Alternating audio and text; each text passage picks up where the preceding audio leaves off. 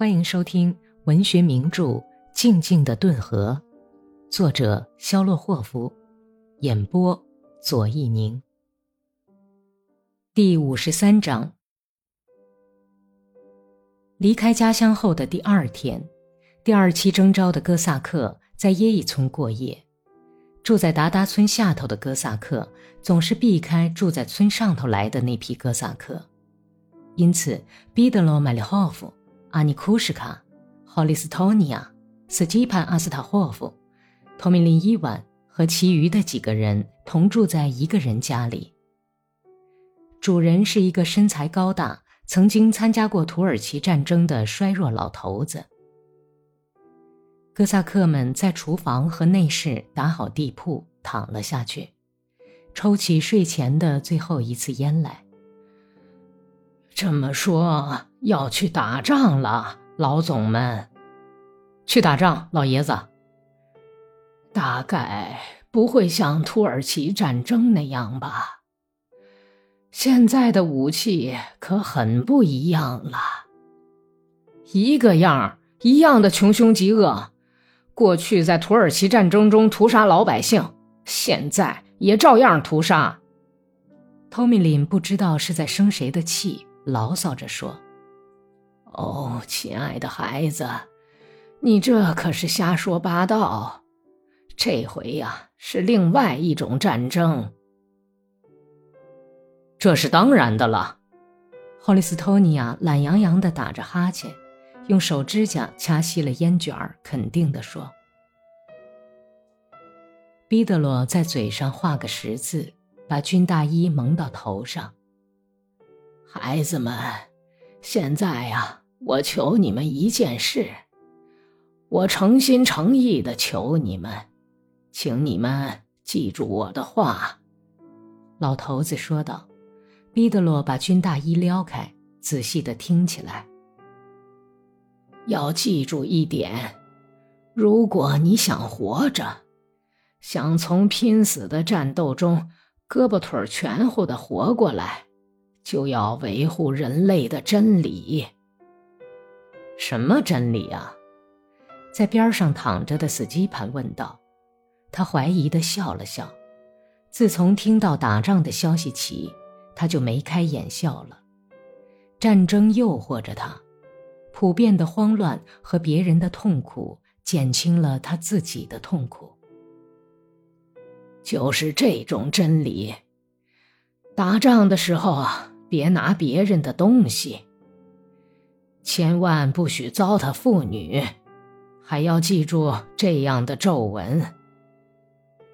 哥萨克们翻过身来，七嘴八舌的说起来：“如今自个儿东西别丢就行了。”哪儿还顾得拿别人的呀？怎么不能动妇女啊？糟蹋！这我不明白。那如果是人家愿意呢？没有女人怎么受得了啊？说的是啊。您说的皱纹是啥样的呀？老头子很严厉的瞪起眼睛，马上回答大伙说：“无论如何也不能动妇女。”绝对不能动！你要是忍耐不住，就会掉脑袋或者受伤。等你明白过来，也晚了。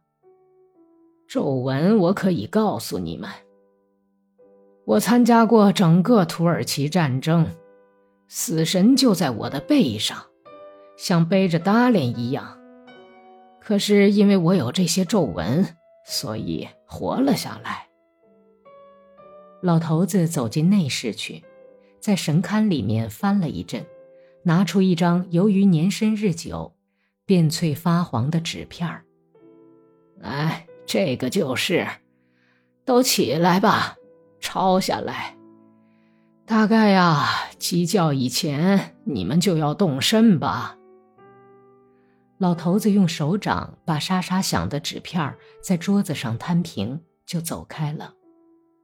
阿尼库什卡头一个爬起来，灯光被从窗缝钻进来的风吹得摇曳闪晃，飘忽的阴影在他那女人似的光脸上闪动。除了斯基潘，大家都坐起来抄写。阿尼库什卡最先抄完，把那张从练习本上扯下来的纸片卷好，系在十字架的链子上。斯基潘晃着脚嘲笑他说：“你给狮子修了座养老院呢，本来他们不会在链子上搭窝，哼，现在啊，你给他们修了一间纸房子，这可真有你的。好汉，你要是不信。”就闭上嘴！